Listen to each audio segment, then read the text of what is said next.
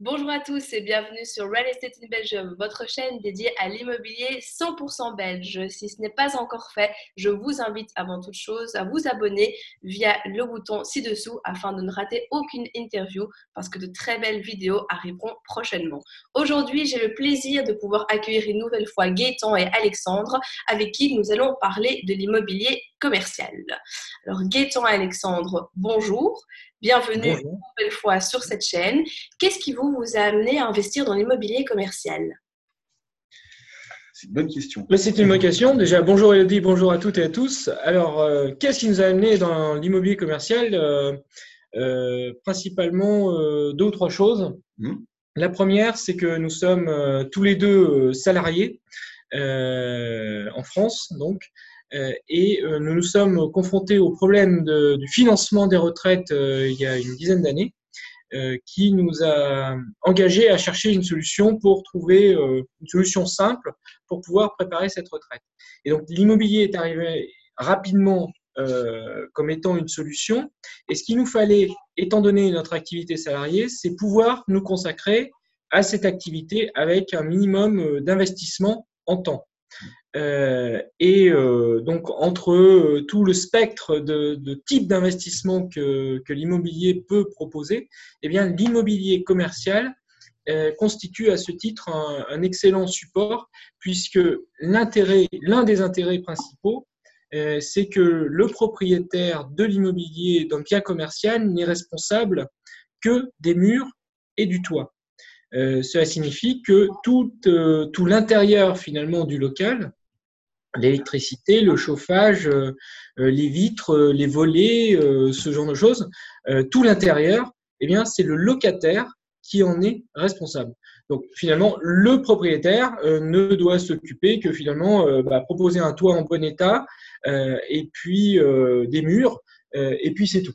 Voilà. Donc pour moi, c'était vraiment un, gain en temps. Absolument. Donc c'était la, possibilité effectivement pour nous de pas passer trop de temps, de pas avoir, enfin c'est l'image classique qu'on utilise, mais d'avoir un locataire qui nous appelle euh, en plein milieu des vacances d'été ou plutôt des vacances d'hiver. Euh, au moment de Noël, en disant voilà la chaudière est en panne, euh, qu'est-ce que je fais Donc là, on, est déchargé un peu de tout ça. Euh, sur cet aspect-là. On n'a pas non plus, comme par exemple dans le cas d'allocation courte durée, à gérer des check-in, check-out ou des choses comme ça. Euh, donc ça veut dire qu'on peut rester maître de toute la filière euh, sans, sans déléguer, euh, sans pour autant y passer beaucoup de temps. Euh, et puis effectivement, le, le, bail commercial dont on parlera après offre effectivement la possibilité de mettre à la charge du locataire beaucoup de choses euh, et de ce fait, euh, bah, c'est plutôt, c'est plutôt agréable en fait pour le, pour le propriétaire. C'est confortable. C'est confortable. ok, super. Et du coup, actuellement, vous avez combien de lots vous au niveau de l'immobilier commercial? Parce que tu dis donc que c'est une certaine facilité de gestion au début, mais est-ce qu'au bout d'un moment, quand on a un parc euh, d'immobilier commercial plus conséquent, là, il faut penser à déléguer ou ça reste quand même gérable? Ah bah, ça reste totalement gérable parce que euh, déjà, euh, on, peut voir dans le monde de l'investissement immobilier euh, des, personnes qui investissent dans des dizaines, voire parfois même des centaines de, studios ou genre de choses. Donc ça, va très vite. Ou même sur des parkings, par exemple. Alors là, on arrive à des, des nombres considérables. Euh, dans l'immobilier commercial, l'immobilier, le, ticket d'entrée peut être un petit peu plus élevé, donc euh, on en a mécaniquement euh, un peu moins.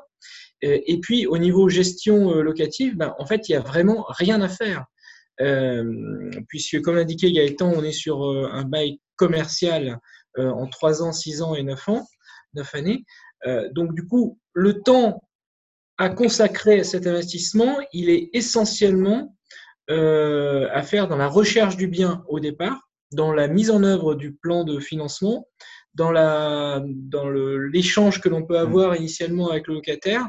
Et puis après, bah, ça roule. Euh, je dirais les seuls, le seul investissement en temps, c'est de, de, de, le temps qu'on passe avec son comptable euh, à la fin de l'année pour, pour mettre les choses au carré.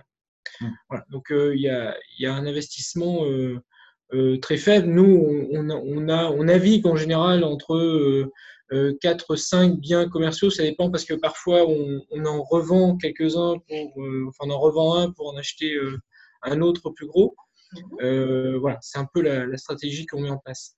On peut, ne peut pas dire qu'il y a une grosse charge. Après, rien, c'est pas vrai non plus. C'est une certaine hygiène en fait à avoir. C'est-à-dire qu'évidemment, euh, tous les mois, il faut euh, euh, présenter bah, les, les, les, quittances et puis, comment dire, il y a, mmh. mais je dirais que ça, c'est assez classique et c'est ce qui permet à la fin de faciliter le travail comptable. quand vous arrivez à la fin de l'année, vous avez tous les éléments. Donc, je dirais c'est c'est vraiment du c'est vraiment des choses classiques, donc c'est pas une charge qui est euh, qui est très très lourde. Euh, après, ce qui est à gérer, euh, si on parle d'aléas, parce que ça peut arriver les aléas, ce qui est à gérer, c'est si vous avez un locataire qui qui fait défaut. Alors dans ce cas-là, effectivement, on a malgré tout la protection du bail commercial, puisque le bail commercial, comme l'a Alexandre, c'est du 369. Donc si la personne s'en va au bout de, mettons, deux ans, euh, il vous doit quand même euh, l'année qui manque sur, le, sur les trois ans. D'accord? Euh, Donc ça, c'est la loi, d'autant plus la loi que euh, si vous avez un bail commercial qui contient une, une clause exécutoire euh, notariée, eh bien en fait, vous pouvez aller jusque devant, devant la justice pour faire valoir vos droits. donc après, évidemment, c'est jamais souhaitable de rentrer dans, dans cette démarche, puisque évidemment, c'est compliqué pour le locataire, mais c'est compliqué aussi pour le propriétaire. C'est des démarches, euh, ça bloque votre bien, puisque à partir du moment où vous partez en justice, vous pouvez pas relouer derrière euh, facilement. Euh, donc, mais malgré ça, c'est quand même une certaine protection. Donc, le, la charge, elle peut être effectivement quand on se retrouve dans ces cas-là et quand on est propriétaire, bah, évidemment, on veut éviter absolument les vacances locatives, donc on va mettre de l'énergie pour retrouver un locataire rapidement. Et donc là, on retombe sur le choix du locataire et puis essayer de trouver des, des activités qui soient judicieuses euh, et en cohérence par rapport à votre local, mais aussi par rapport à la, à la situation globale du local. C'est-à-dire qu'effectivement, l'activité doit être en cohérence avec le tissu économique dans lequel se trouve le local en question. C'est ça. Et du coup, justement, comment, comment est-ce que vous sélectionnez en fait ces différentes activités? Est-ce que vous avez des exemples à nous montrer pour nous expliquer un petit peu mieux euh, comment, euh, comment vous faites justement pour euh, bah, trouver un, bon local dans une bonne zone? C'est quoi une bonne zone au final et c'est quoi une bonne activité par rapport aux différentes zones? Ben, En fait, avant de, avant de parler de l'activité, comme tu le dis très justement, c'est tout d'abord la zone. Euh, alors, on ne connaît pas le, territoire belge, mais en tout cas, si on prend le, territoire français, euh, il y, a, des zones dans lesquelles il peut être intéressant, opportun d'investir et, d'autres moins. Euh, donc, un bien commercial qui se situe dans une bonne zone, et une bonne zone, c'est une zone dans laquelle il y a un dynamisme, un dynamisme économique, un dynamisme démographique, dans lequel il y a euh, en fait des, indicateurs qui sont favorables, par exemple euh, une évolution de la démographie donc positive, un taux de chômage qui est relativement faible, un niveau de industriel, une activité tout au moins industrielle qui est, qui est, qui est performante. alors en France, nous on s'appuie beaucoup sur les sites de l'INSEE. je ne sais pas s'il y a un équivalent en Belgique. Donc qui permet de donner euh, pour toutes les villes euh, des indicateurs de ce type et de les comparer par rapport à une moyenne nationale. Euh, donc ça, je dirais, c'est notre premier terreau avant de, faire, de semer éventuellement une idée d'investir dans un bien, il faut déjà un bon environnement, un bon terreau et donc une bonne zone, une zone dynamique. donc par exemple, pour la France, au-delà d'Île-de-France, qui est, qui est forcément intéressante, mais qui, qui, est très chère.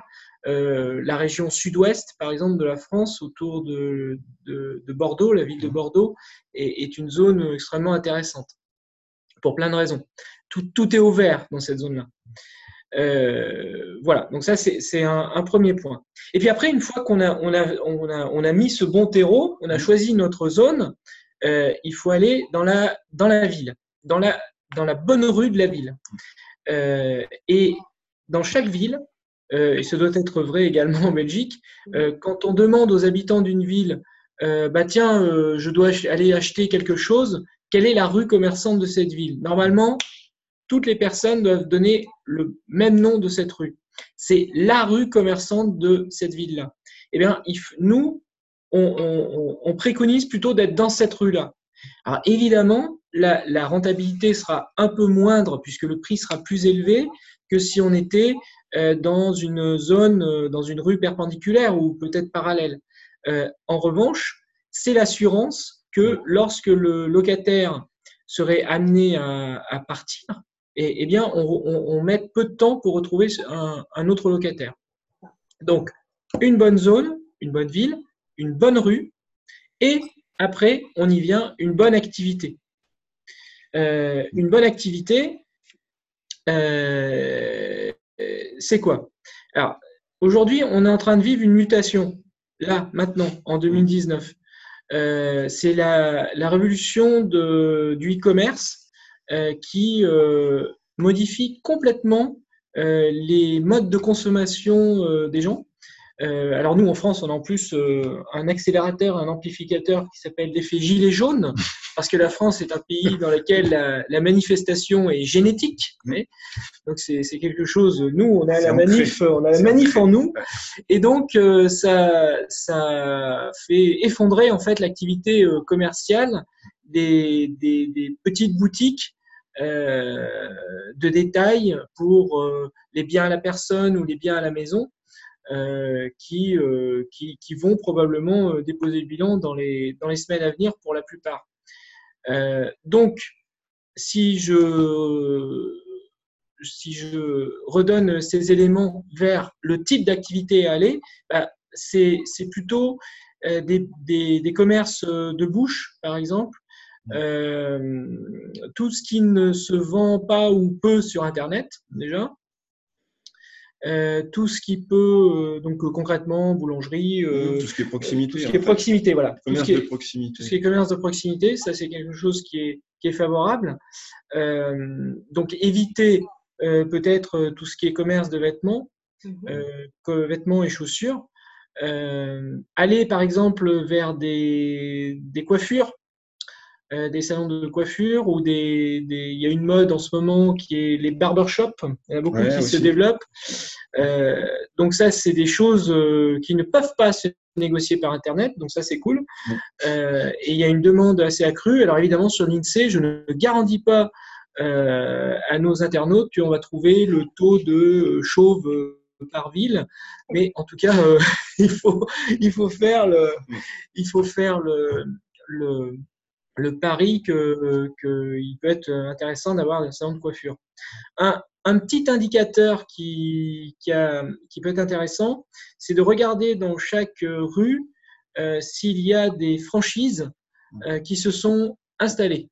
Euh, une franchise qui s'installe dans une rue, eh bien, c'est un super indicateur parce qu'une franchise ne s'installe pas sans avoir fait une étude de marché en regardant s'il y a un passage suffisant par l'intermédiaire de ces développeurs fonciers. Et, le fait d'avoir euh, cette étude de marché gratuite, finalement, c'est un indicateur qui déjà va vous rassurer sur la pertinence de, l'emplacement que vous visez, et secondo, qui va constituer un argument euh, extrêmement fort par rapport à votre demande de financement auprès de la banque, puisque vous aurez l'occasion de dire, bah voilà, telle franchise s'est implantée, donc c'est quand même un signe important, voire même votre concurrent banquier euh, s'est implanté. Donc, vous voyez, même si les, les banques s'installent, euh, c'est forcément mhm. quelque chose d'intéressant. Voilà. Donc, la zone, la rue et l'activité. Bah, ça fait un, beau panel hein, et donc euh, effectivement ça, ça, ça, conforte le fait qu'il faut, il faut se rendre sur place, mais ça c'est valable pour tout bien immobilier. il faut vraiment aller, aller humer l'odeur un petit peu, comment dire, sur place et, là, on, le voit bien parce que pour savoir si effectivement il y a des franchises qui sont installées, pour voir toutes ces choses-là, voir s'il y a du passage, euh, passer à différents moments. Euh, ne pas y aller un samedi. Ne pas y aller un samedi, ne pas y aller un lundi non plus parce qu'il y a certains, certains commerces qui sont, qui sont fermés. Donc il faut, faut choisir aussi les, les bons jours, les, les, bons, les bons moments dans la journée aussi. Euh, donc euh, il faut, faut y aller plusieurs fois. Et ça, ça permet vraiment d'avoir euh, d'avoir les informations. Alors en France, on a aussi un, organisme qui, peut aider, qui s'appelle le, le, Procos. Euh, je ne sais pas s'il y a un équivalent en Belgique. C'est un organisme qui fait euh, justement des, des études pour tout ce qui est implantation de, de, de commerce, pour tout ce qui est justement études au niveau des, des commerces.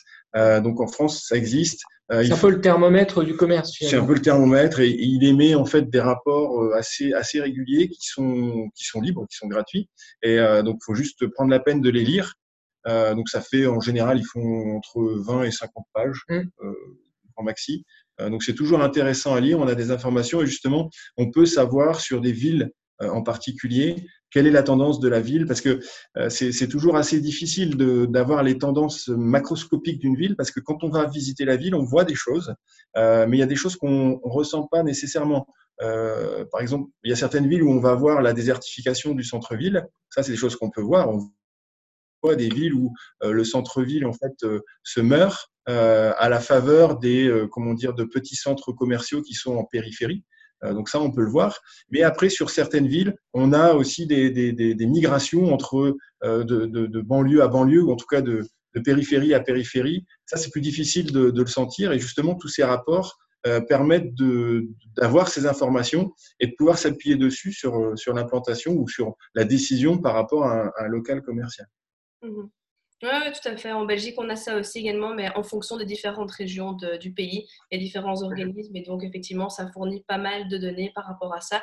Donc, ça permet à nouveau bah, de bien cadenasser lors de son étude de marché et de bien sécuriser l'investissement, clairement. Est-ce que vous, vous, achetez déjà des biens commerciaux avec des boutiques qui sont en place? En général, vous achetez euh, des, des locaux qui sont vides et vous les relouez par après alors, on a fait les deux. Euh, et donc, notre, expérience par rapport à ça, alors après, chacun aussi a des expériences euh, différentes, mais euh, disons que nous, on, a plutôt tendance quand même à conseiller d'acheter des biens qui sont déjà loués, qui ont déjà une activité. ça permet plusieurs choses. déjà, ça permet d'avoir un rétex sur l'activité. Retour d'expérience. Voilà, un retour d'expérience sur l'activité. Euh, donc ça veut dire que euh, euh, vous avez aussi là aussi des, des, éléments qui vont vous permettre de savoir si l'activité elle est solide ou si elle n'est pas solide.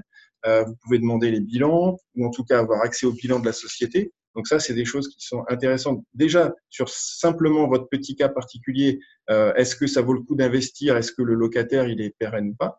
Et puis ça permet aussi de d'avoir, euh, de pouvoir, si votre locataire par exemple s'en va, vous pouvez retomber sur un autre locataire dans une activité équivalente euh, et le local est déjà pris. Alors que si vous investissez dans un local euh, par exemple, si vous faites un, VFA, donc un VFA, c'est en voie future d'achèvement, donc c'est-à-dire que vous achetez un, local neuf et nu. Euh, généralement, dans les co-commerciaux, il est vraiment nu, c'est-à-dire que vous avez juste les fluides. Donc, vous avez euh, l'arrivée des fluides et puis les, murs. Et les murs. Les murs.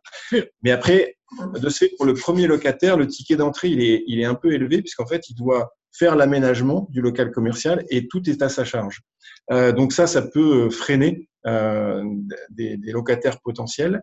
et dans les faits, on peut enlever le conditionnel, ça freine les locataires potentiels, parce qu'évidemment, quelqu'un qui va se lancer, euh, il va préférer peut-être un local où il y a déjà un peu d'aménagement qui, est fait, ça lui permet d'avoir un ticket d'entrée qui est moins important, et du coup, il rentre tout de suite dans son activité.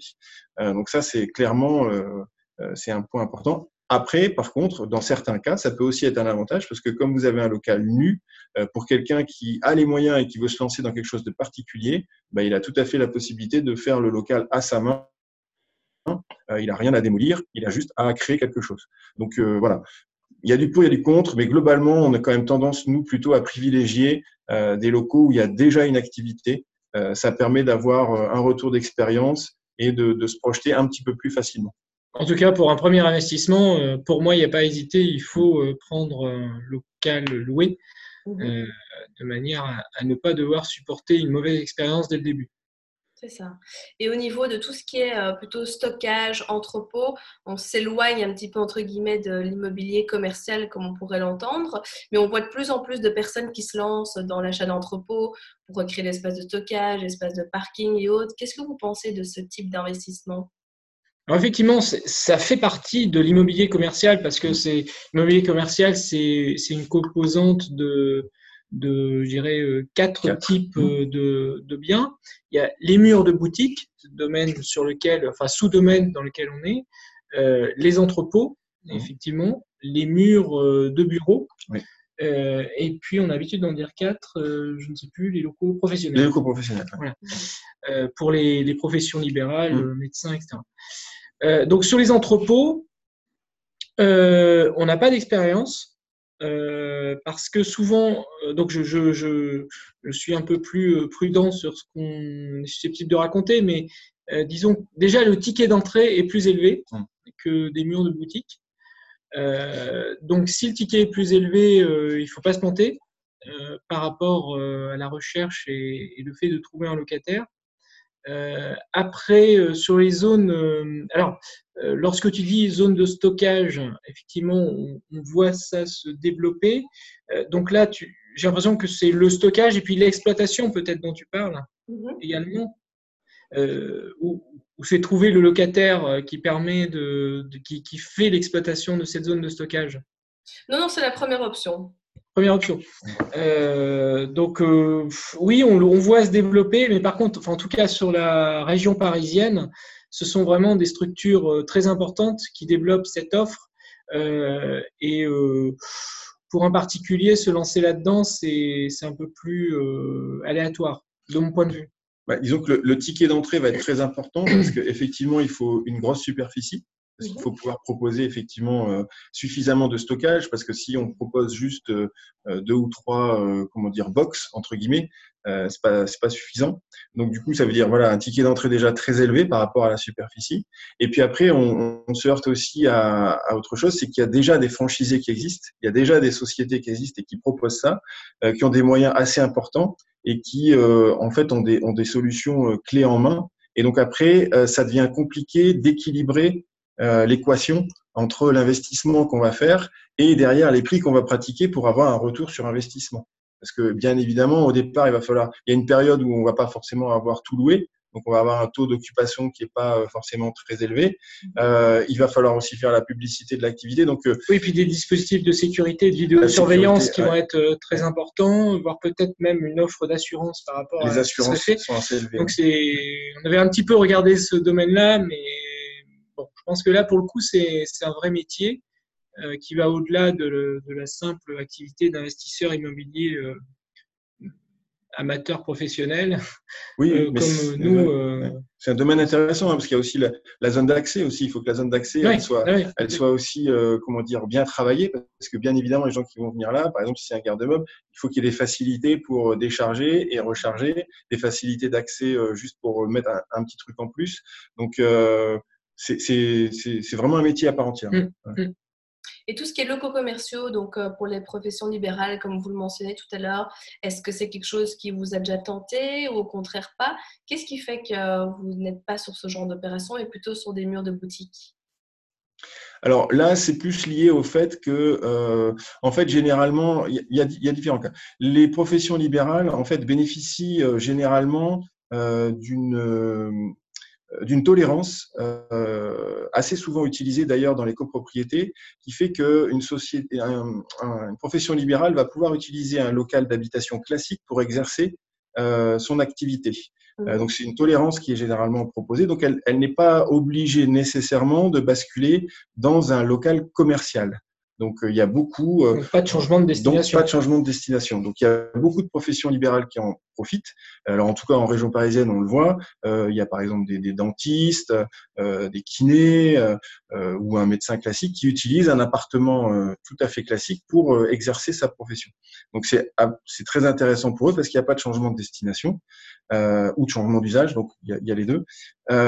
donc ça c'est le premier point. Et ensuite généralement la profession libérale, si elle utilise un local commercial, généralement ils vont s'associer et donc ils vont créer généralement une SCM ou une SCI, euh, et ils vont utiliser donc cette structure pour euh, acquérir en fait le bien, puisqu'en fait comme ils s'associent à plusieurs, ils vont pouvoir supporter l'acquisition du bien, et donc c'est plus c'est plus rentable pour eux que de payer en fait un loyer qui peut être excessif. Donc du coup, il y a pas, il y a, il y a moins d'opportunités pour les, les investisseurs particuliers tels que tels que nous sommes euh, l'intérêt du mur de boutique, c'est qu'il est palpable. On, le voit, on passe dans la rue commerçante, on, voit, on voit s'il y a de l'activité, etc. Euh, moi, personnellement, je trouve que c'est plus rassurant en cas de, changement de locataire, de me dire voilà, on est dans la bonne rue. Euh, ici, il y a toujours le passage, donc on, retrouvera un locataire facilement. Et si on prend un, local professionnel euh, S'il est excentré, par exemple Excentré, euh, il y a risque euh, qu'on doive le relouer en habitation classique. C'est ça. Voilà. Ok. Tout à l'heure, tu parlais. Excuse-moi, ça, ça, me fait penser, c'est aussi un point important. Lorsque l'on investit dans ce type de bien, c'est important de, prévoir un scénario de secours. Le scénario de secours, c'est de se dire bah, si je ne trouve pas de locataire, est-ce que j'aurai un, un, souci euh, qui me sera imposé soit par la municipalité, par le service urbaniste de la municipalité, soit par la copropriété, pour éventuellement refaire un, faire un changement de destination d'un local commercial vers un local d'habitation, par exemple. Bon, étant donné les tensions euh, qui peuvent y avoir, euh, en tout cas sur le territoire français, par rapport au manque de logement, le sens local euh, commercial vers local habitation, en général, n'est pas un problème. Cela dit, dans l'autre sens, ça peut être un problème. Donc, il faut en être conscient. Ok. Et justement, par rapport à ce euh, changement de destination, est-ce que vous, vous êtes déjà positionné sur un local commercial que vous avez transformé en habitation ou une habitation vers un local commercial? Non, euh, aucun n'a de sens. Euh, le premier sens, c'est-à-dire local commercial vers... non, habitation vers local commercial, jamais, parce que justement, on n'aurait pas eu la, je dirais, l'antériorité sur l'activité, donc on ne s'est pas lancé dans ce genre de de technique. Et dans l'autre sens, on n'a pas eu à le faire, je dirais, donc c'est plutôt une bonne nouvelle, euh, puisque l'activité euh, de nos locataires euh, est, florissante, donc il n'y a, pas, a pas à penser à autre chose. Et est-ce que vous avez quand même une idée au niveau des démarches qui sont à effectuer pour passer d'un changement d'habitation, enfin un changement de mode d'exploitation? Mhm. bah, bah, ouais, bah, première chose, c'est, enfin, il y a au moins deux choses à voir. C'est euh, la copro. Est-ce que le règlement de copropriété euh, autorise ou n'interdit pas euh, certains, certaines activités, certains éléments? Alors là, il peut y avoir toute la panoplie de, d'autorisation ou d'interdiction, je dirais. Et puis la deuxième, c'est le service urbanisme de la mairie, qui dépend en France du, du plan euh, local d'urbanisme, le PLU. Euh, c'est un document dans lequel il est écrit euh, tout, ce que l'on, tout, tout, ce que la mairie autorise de faire. et donc là, c'est propre vraiment à chaque commune. Et il faut en avoir conscience dès l'acquisition. tout à l'heure, on parlait des copropriétés, par exemple. Donc, dans la copropriété, en fonction de ce que vous allez, comment dire, de ce que vous allez, euh, de ce que vous envisagez de faire en fait. Euh, il y a des clauses dans les règlements de copropriété qui peuvent bloquer euh, dès le départ. donc par exemple, si vous avez une clause d'habitation exclusive, habitation bourgeoise exclusive, là vous savez d'ores et déjà que de toute façon vous ne pourrez pas le transformer en activité commerciale. La copropriété elle va vous bloquer. donc du coup, si vous envisagez d'acquérir le bien d'habitation pour le transformer en local commercial, ben c'est une mauvaise idée. Il vaut mieux renoncer tout de suite parce que ça ne va pas être possible.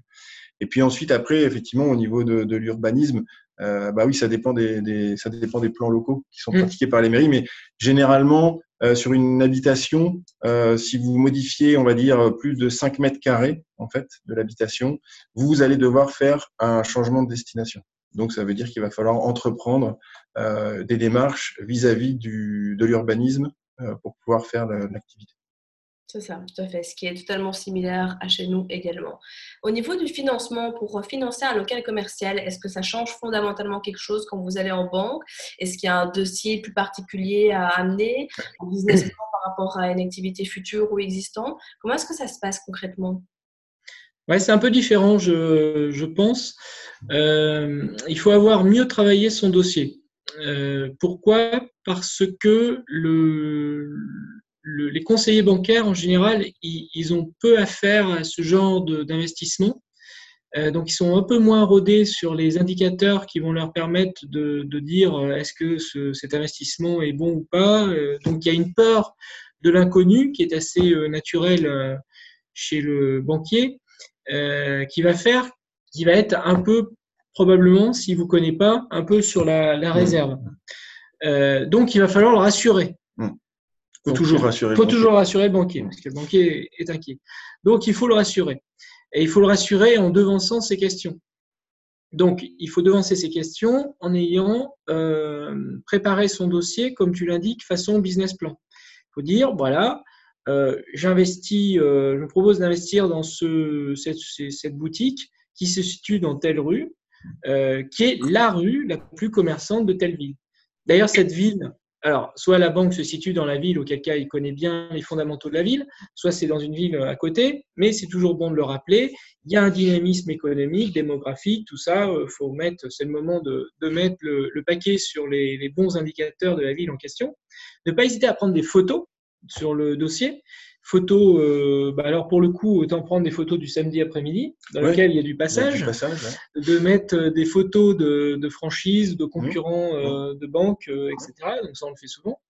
Et cela montrera qu'on est dans un terreau qui est favorable. Ensuite, on passe au paragraphe 2, qui est le locataire déjà en place. Mmh. Donc nous, c'est ce qu'on préconise. Donc s'il y a un locataire déjà en place, il y a un historique. On peut montrer que c'est une activité qui est qui est pertinente. Enfin, en tout cas, euh, vaut mieux. Positif, euh, possible. ensuite, montrer qu'il y a une historique euh, au niveau des paiements pour le rassurer. bref, c'est assez naturel, mais montrer que c'est une affaire qui est solide, montrer qu'il y a un bail commercial, on l'annexe, et puis on montre qu'on est à telle position dans le bail à deux ans, par exemple, qui reste sept ans, etc. montrer éventuellement la concurrence s'il y en a, s'il n'y en a pas, voilà, montrer que l'activité va être pérenne. Et puis après, dans un chapitre 3, vous parlez de vous, de votre éventuelle expérience dans ce domaine-là. Euh, là, ça rejoint, je pense, plus euh, la constitution de dossiers euh, d'investissement immobilier classique pour des studios ou autres. Mmh, mmh, mmh. Montrer que vous avez de l'expérience là-dessus. et puis après, votre situation à la fois patrimoniale et puis vos revenus, vos charges de manière assez classique. Donc comme ça, vous aurez un dossier euh, euh, assez béton, mais il vaut mieux le, bien le travailler. Ensuite, le deuxième point que j'aurais indiqué, c'est que les, les, banques, pour les financements de biens euh, commerciaux, en tout cas en France, sont plutôt basées sur 15 ans maximum, plutôt que 20 ans. Alors, certains nous ont dit que 20 ans, c'était jouable. nous, personnellement... Ouais, ça devient possible. Bah, disons que là, comme les taux sont peu élevés, l'argent étant peu cher, effectivement, il y a des banques qui ont tendance à, aller vers 20 ans. Mais ce sera vraiment un grand maximum. C'est-à-dire que euh, sur de l'habitation euh, classique, on peut trouver des, des durées qui vont au-delà de 20 ans.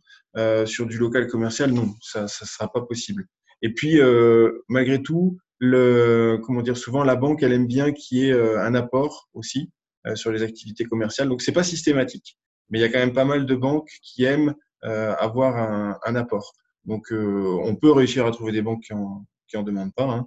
mais euh, voilà, faut pas être choqué en tout cas d'avoir cette demande de, de, la part de, de, la banque. Et puis aussi euh, par rapport à la remarque sur le fait qu'effectivement le banquier souvent il est il maîtrise moins bien ce ce périmètre. Euh, souvent, en fait, lorsqu'on va voir les banques, on est orienté systématiquement plutôt euh, vers le, la partie pro euh, que la partie particulier.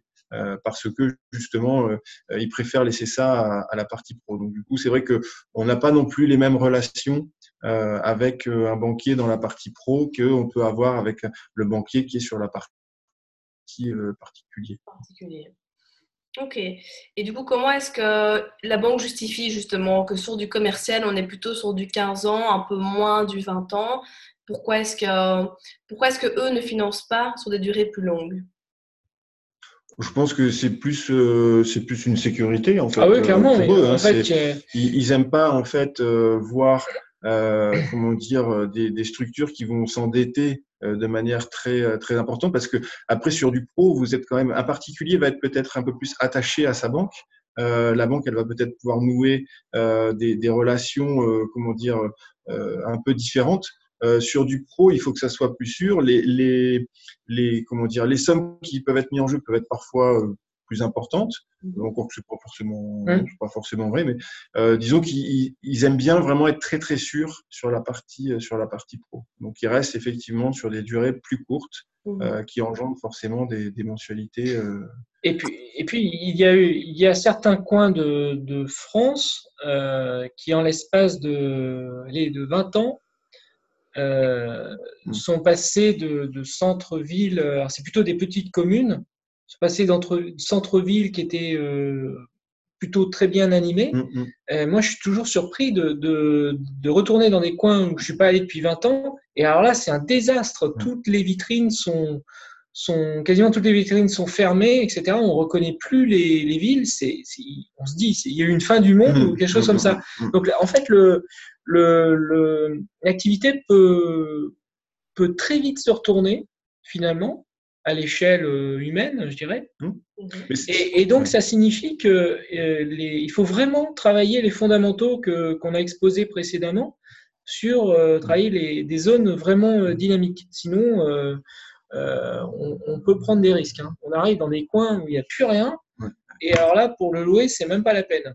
Mais rassurez-vous, on, le voit aussi dans l'autre sens. Hein. On, a, on a aussi des villes où on avait des, des, des, endroits qui étaient pas des coupes-gorges, mais presque. Et puis euh, en dix ans, euh, c'est devenu euh, entre guillemets the place to be quoi. Donc ça veut dire qu'il y, y a, vraiment plein de, de, de commerces plutôt chic euh, et, et c'est un, un, renouveau total. Donc c'est vraiment aussi ça beaucoup lié à, au, au, local. au sens la, la, municipalité et les activités que peuvent mettre en place justement les élus pour dynamiser ou pas tel ou tel quartier. Donc ça aussi, il faut bien se renseigner euh, parce qu'il y, a des, y a des gens qui mettent beaucoup d'énergie à, à, redynamiser leur quartier ou redynamiser leur centre, et, euh, et ça marche, et ça marche.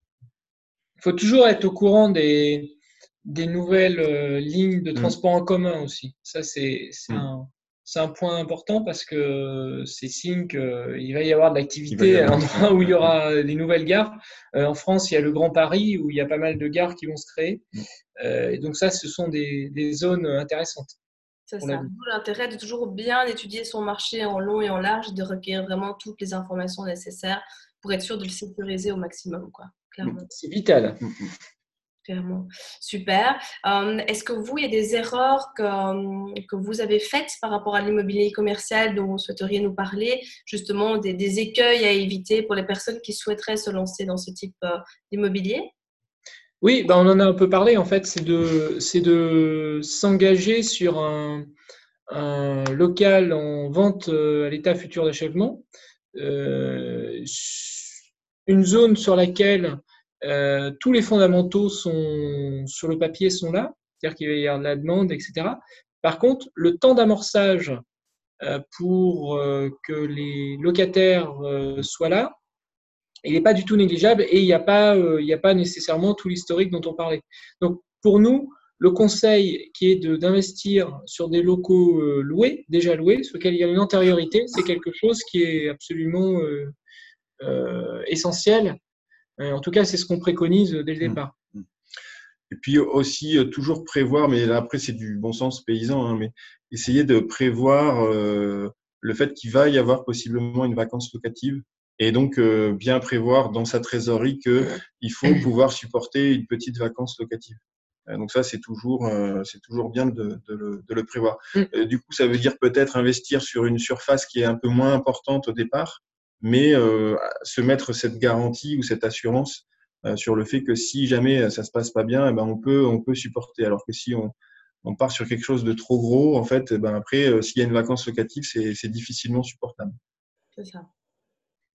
Après, après le reste, bah, c'est des fondamentaux classiques, hein, c'est-à-dire que euh, comme pour euh, n'importe quel immobilier, euh, tout se joue à l'achat, donc il faut vraiment négocier et mettre entre guillemets le paquet au moment de, de l'achat. donc ça c'est très très important parce que tout ce qu'on acquiert en fait au moment de l'achat, bah, c'est acquis définitivement. Donc c'est vraiment là où il faut passer du temps à négocier, il faut il faut vraiment se, se, concentrer à ce moment-là.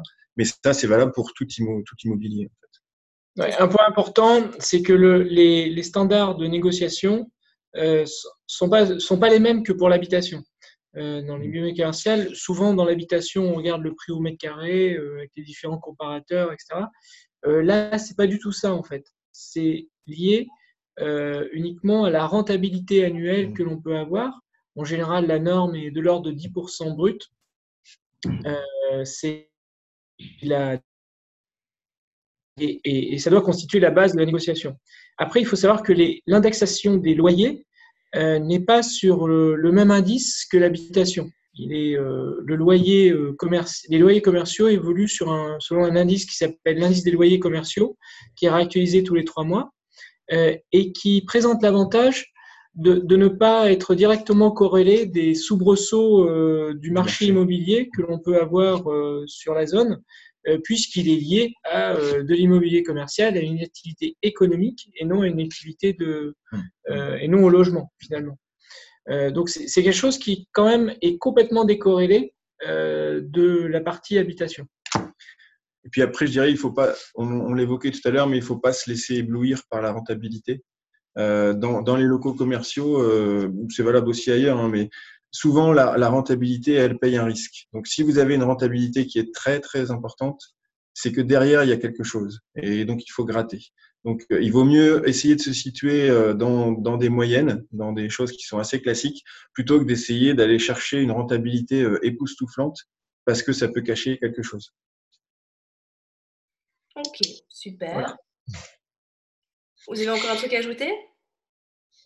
Euh, non, bah, on, aurait, euh, on aurait plein de choses. J'ai cru, Parfait. Euh, tout à l'heure, Gaëtan, tu parlais du, du bail commercial. je ne pense pas que ce soit nécessaire qu'on l'aborde aujourd'hui parce qu'il y a des grosses différences entre les baux en France et les baux en Belgique. Donc, moi, personnellement, ce sera l'objet d'une autre vidéo que je ferai. avant de conclure, simplement, est-ce que vous avez du coup encore une anecdote à nous raconter, quelque chose que vous souhaiteriez nous partager sur l'immobilier commercial? Eh bien, une anecdote, euh, oui, j'en ai une. Euh, donc la réponse est oui. donc euh, non, en écoutant Gaëtan tout à l'heure, là, je, Gaëtan nous rappelait qu'il fallait pas se laisser éblouir par une rentabilité très élevée. Un, jour, on s'est retrouvé par rapport à une offre où la rentabilité devait être de, 16% brut. donc ça, ça, a attiré notre attention. on s'est déplacé dans la zone et on a demandé à lire euh, le, bail commercial. Donc ça, c'est un point très important, toujours bien regarder le bail commercial. Et donc, nous avions finalement un propriétaire de murs euh, qui euh, vendait ses murs. Et il se trouve qu'en fouinant, nous avons découvert que ce propriétaire était, était gérant d'une société qui était elle-même propriétaire des murs. Euh, en fait, le, on avait la même personne qui était à la fois exploitante et, propriétaire des murs et qui louait en tant qu'exploitant ces murs à une société qui lui appartenait.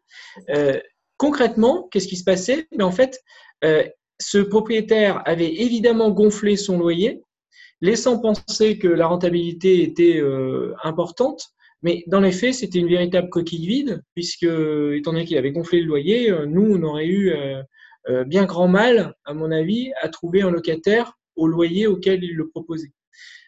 donc, cette anecdote pour dire qu'il est très important de vérifier le bail, l'identité des gens, est-ce qu'il y a des liens ou pas là-dessus, est-ce que ça vous semble clair? Parce qu'on peut vite se faire avoir en fait, hein, concrètement, euh, et, les sommes sont, considérables. D'autant plus pour le local en question qu'il était en plus mal situé. Oui, voilà. bah oui, il n'était pas, il n'était pas effectivement dans la emplacement numéro un, comme on dit nous. et donc, effectivement, on aurait eu beaucoup, beaucoup de peine, un, à retrouver un, locataire, et en tout cas, sûrement pas au niveau du loyer qui était exposé dans, dans mmh. l'offre. Ça, donc toujours être bien sûr de ce que les gens vous racontent, bien vérifier, pas prendre pour argent comptant directement et pas se laisser éblouir par euh, toutes les paillettes qui peuvent paraître si merveilleuses et qui en fait sont des cadeaux empoisonnés. Gaëtan merci beaucoup pour euh, cette superbe interview une fois de plus. À nouveau, où est-ce que les gens peuvent vous retrouver s'ils souhaitent vous suivre? Eh bien, ils peuvent nous retrouver sur euh, tous les supports numériques. Euh, donc, le site, notre site construire-ça-retraite.com, dans lequel vous retrouverez euh, tout plein de conseils sur les différents types d'investissements immobiliers, en particulier l'immobilier commercial. vous pouvez nous retrouver sur notre chaîne YouTube Construire sa retraite. Vous pouvez nous retrouver également régulièrement sur notre web radio enfin, c'est pas notre web radio, mais en tout cas notre émission qui est sur la web radio radio-imo.fr. Il y en a également une en Belgique, euh, il me semble. Et on est également euh, assez régulièrement sur BFM Business, euh, donc une chaîne d'information économique en France. et puis, vous pouvez retrouver quelques conseils sur notre deuxième édition de notre livre Immobilier, investir malin pour préparer l'avenir, qui est euh, édité aux éditions Hubert et qui est sorti en octobre 2018. Voilà. Bon, bah, il y a de quoi faire en tout cas. Eh ben, exactement. Un grand, merci à vous dire encore pour vos précieux conseils. Quant à moi, je vous retrouve très prochainement dans une nouvelle vidéo. Si ce n'est pas encore fait, je vous invite à vous inscrire via le lien ci-dessous à la session stratégique que je vous offre pour discuter de votre projet immobilier. Et je vous dis à très bientôt pour une vidéo 100% belge. À bientôt Gaëtan Alexandre. À bientôt.